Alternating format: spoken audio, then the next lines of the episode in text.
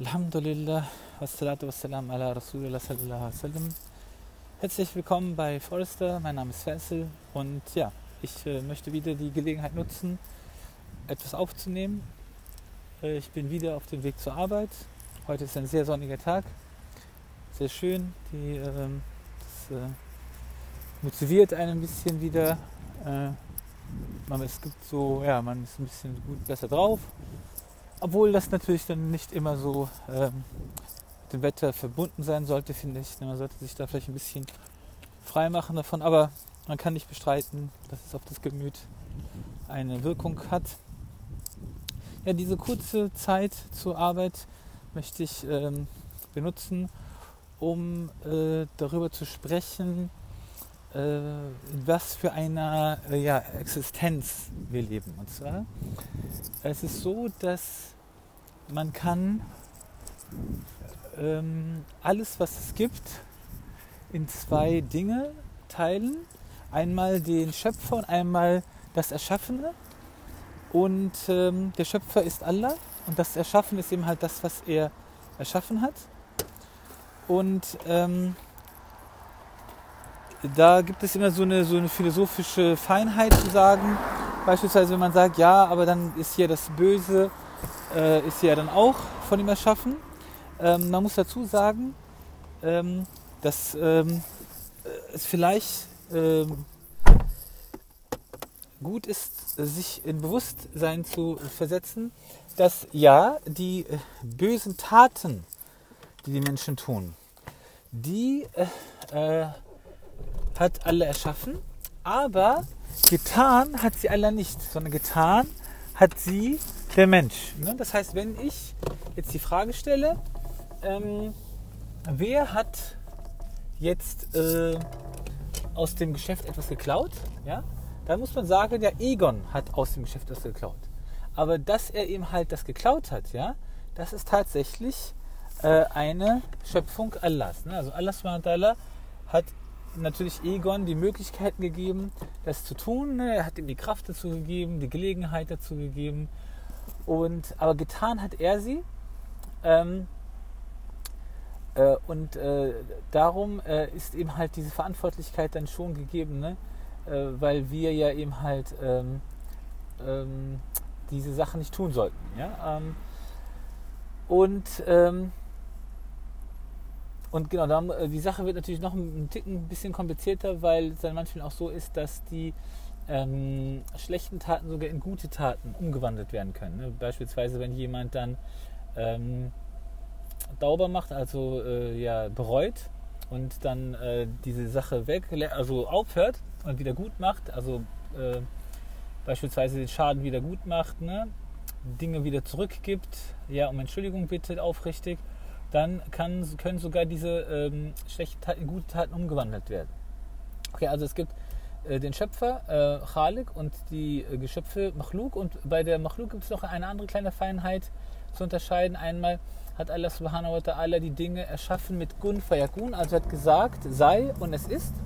Und er hat einmal äh, die Dinge mit seinen Händen erschaffen, wie beispielsweise Adam oder das Vieh, wie in Surat Yassin gesagt wird, Allah hat das Vieh mit, den Händen, mit seinen Händen erschaffen äh, und bestimmt noch mehrere Sachen.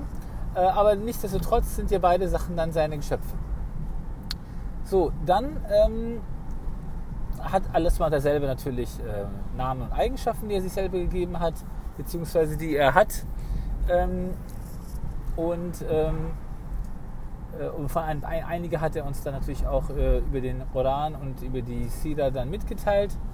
Ähm, und äh, dann die Schöpfung. Also bei der Schöpfung ist es so, dass es auch wie da wieder ähm, zwei große Unterschiede gibt. Einmal Al-Rab und äh, Zahid, also die äh, verborgenen und die offenkundigen Sachen.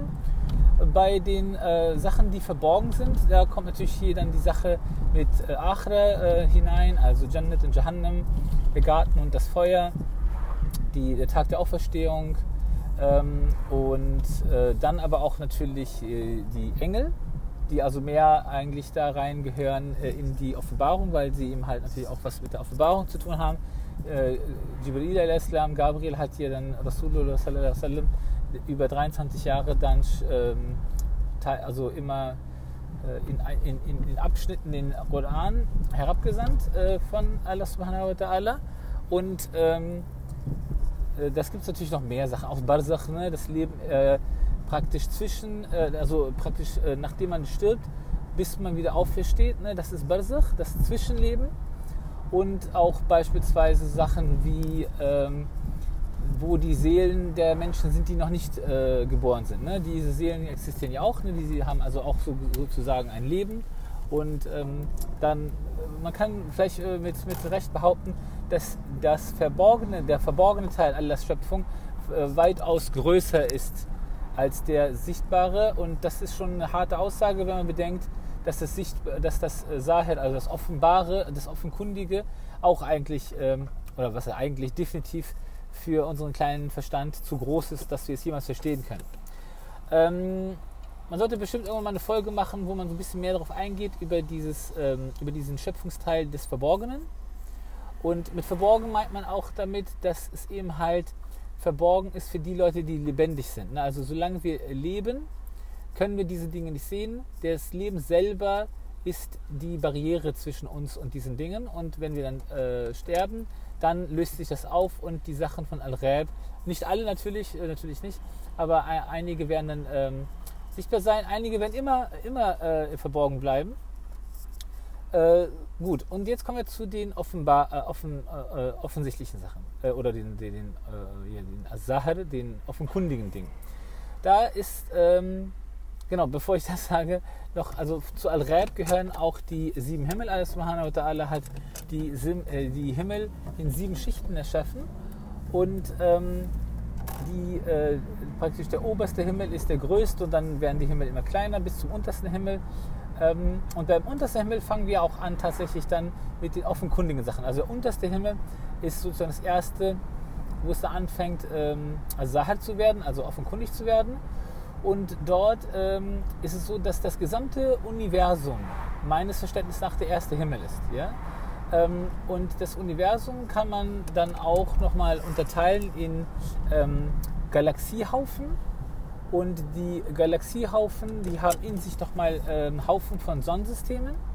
Und ja, die Sonnensysteme, da ist hier, ähm, äh, wir leben ja auch in einem Sonnensystem, was nichts anderes heißt, ne, als dass man dann eine oder mehrere Sonnen hat, um die dann Planeten kreisen. Meistens, äh, so wie ich das weiß, also meistens ist es gut, ich weiß es natürlich nicht, aber klassisch gesehen ist es natürlich dann eine Sonne, um die die Planeten kreisen. Und um die Planeten können natürlich noch mal weitere Himmelskörper kreisen, wie beispielsweise Monde. Und äh, ja, auf einem dieser äh, Galaxien, auf einen dieser Sonnen, äh, um eine dieser Sonnen kreist dann tatsächlich ein Planet namens Erde.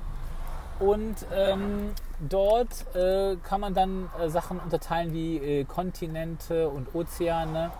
Und ähm, das Besondere ist eben halt, dass wir dann nicht nur diese abiotischen Faktoren haben, sondern natürlich auch biotische Faktoren, dass wir natürlich auch Pflanzen und Tiere haben und die Menschen selber.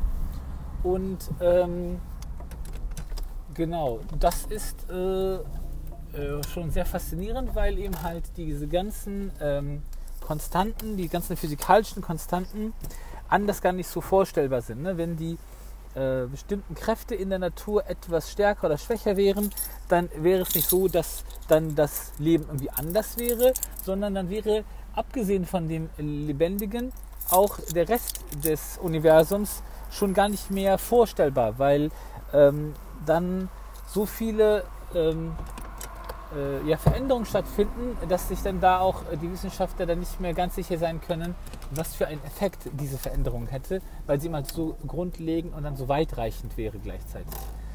Ähm, genau, also das heißt, man kann, man kann natürlich jetzt, äh, muss ich, wenn man über so komplexe Dinge redet, immer überlegen, ne, braucht irgendwie so ein System, das in ein gewisses äh, ja, Korsett zu packen es wird natürlich niemals dann die Wirklichkeit äh, ganz abbilden. Dazu ist es tatsächlich, äh, dazu ist höchstwahrscheinlich schon ein Tropfen oder ein Sandkorn zu komplex oder ein Wasserstoffmolü äh, Wasserstoffatom.